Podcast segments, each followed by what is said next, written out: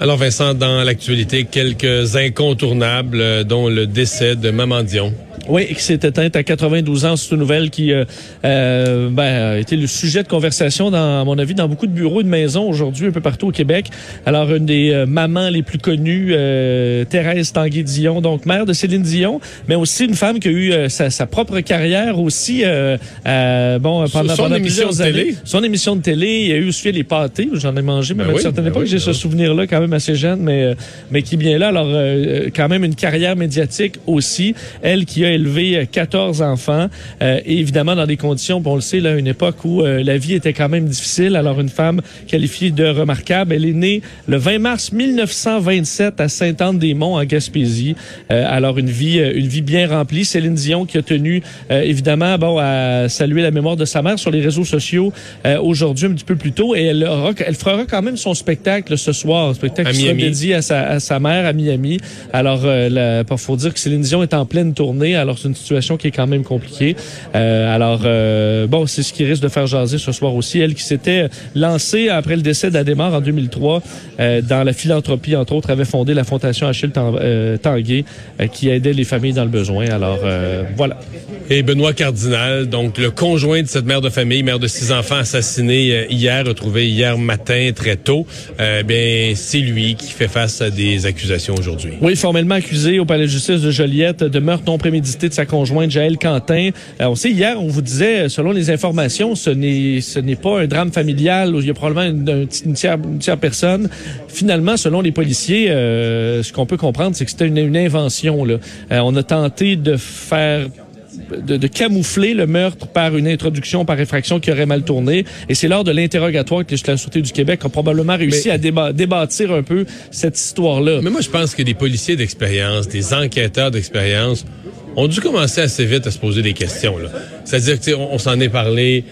OK, une, une entrée par effraction, le, le voleur tue la femme, blesse l'homme, repart. Qu'est-ce qu'il a volé exactement?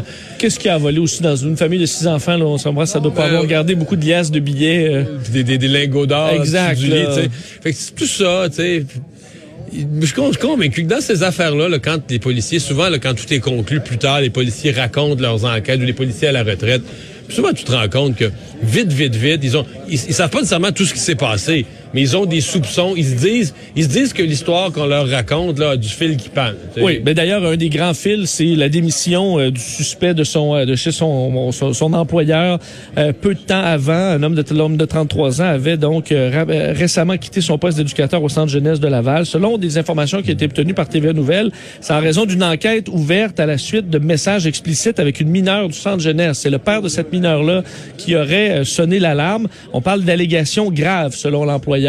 Alors évidemment, dossier qui est pas euh, qui est pas terminé. Le, le, le, le, le- le centre jeunesse qui refuse de donner des détails sur ce dossier-là. Mais on, comprend est- que ça peut être ouais. une, une réaction en chaîne à tout ça. C'est-à-dire qu'on peut imaginer la, la- la semaine dans la maison. Là. Euh, le type, euh, d'abord, tu perds ton emploi, plus d'emploi, plus de revenus. Euh, la conjointe donc qui apprend ou qui découvre en même temps que son conjoint aura plus de revenus.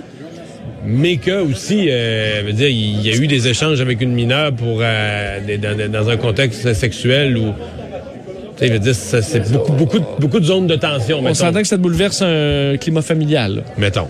Alors, euh, est-ce que c'est en lien? Ben, du moins, les policiers, c'est ce qu'ils vont tenter de, de, de- d'éclaircir le plus rapidement possible. D'ailleurs, euh, il y a des regroupements pour femmes qui demandent euh, des, des comptes, entre autres, demandent des réactions de la ministre Charret sur euh, à, ce- à ce sujet-là, euh, regroupement des maisons pour femmes de, victimes de violences conjugales qui demandent à Québec de réserver de l'argent euh, le plus rapidement possible pour trouver, parce qu'on sait qu'on est dans une séquence au Ouais. Québec. Je suis pas contre leur demande, mais dans ce cas-ci, contrairement à d'autres, il semble pas, en tout cas, il y a rien, rien, rien qui nous a donné un signe que cette dame-là, par exemple, avait été menacée ou en situation de violence conjugale récente, qu'elle avait consulté une maison ou Effectivement. Ça semble pas. En tout cas, on n'a pas ça dans dans dans d'autres cas précédents, on avait ça dans l'histoire là. Que les- la violence conjugale était connue, que les policiers étaient intervenus, mais pas dans ce pas dans ce cas-ci. euh, qui semble avoir été en tout cas moins moins prévisible. Euh, Il y a euh, Pierre-Carl Pellado euh, qui questionne euh, le le, le modèle tout.tv extra, c'est-à-dire la société d'État qui fait payer certains clients un peu selon le modèle illico. Exact. Ça touche pas du tout tout.tv, le service euh, gratuit euh, qui permet d'avoir une programmation euh, télévisuelle en ligne, euh, mais c'est vraiment la partie extra, donc la partie payante qui euh, semble chicoter ou poser problème euh, à, à Québécois qui réclame la fin des activités ni plus ni moins de tout.tv extra. C'est ce qui c'est la demande qui a été déposée au Conseil de la radiodiffusion des télécommunications canadiennes, le CRTC, pour obtenir une interruption de, des activités. Ce que ce qui a été dit par Pierre Calpelado aujourd'hui, le président, c'est avec tout point TV extra, la SRC dévie dangereusement de son mandat de diffuseur public en raison de frais d'abonnement pour avoir accès à des, de la programmation qui est déjà largement financée par, les contribuables. Donc, vous payez pour euh, une émission de télé, mais que vous devez payer pour voir.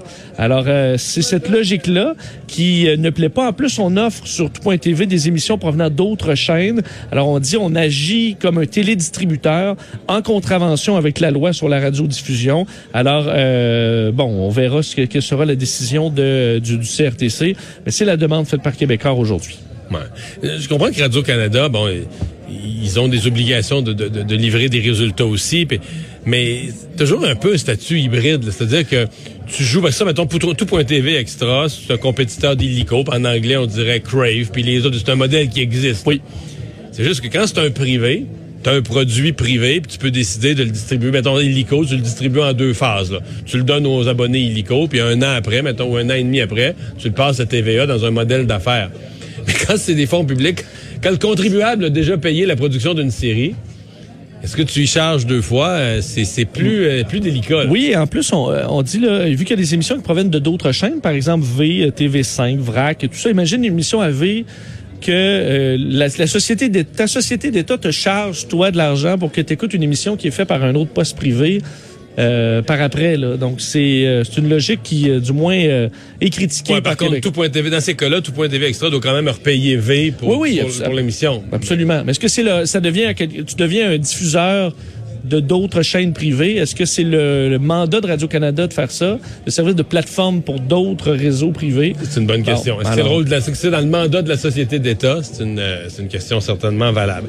Et finalement, au procès d'Harvey Weinstein, euh, on essayait de constituer un jury. Est-ce qu'on y est arrivé? Oui, c'est terminé. euh, le, donc, Ça, ça a pris combien de jours? euh, ça a pris deux semaines. C'est un record de tous les temps. là. Euh, c'est deux semaines et ça a été compliqué. En fait, ce qui a fait que finalement le rythme a repris, c'est ce qui est un peu particulier, il faut, faut rappeler donc dans ce procès extrêmement médiatisé de Harvey Weinstein, euh, c'est que le choix des, on comprend là, le choix des jurés pour un procès aussi médiatisé, c'est difficile parce qu'on veut des gens qui n'ont pas déjà une idée de fait.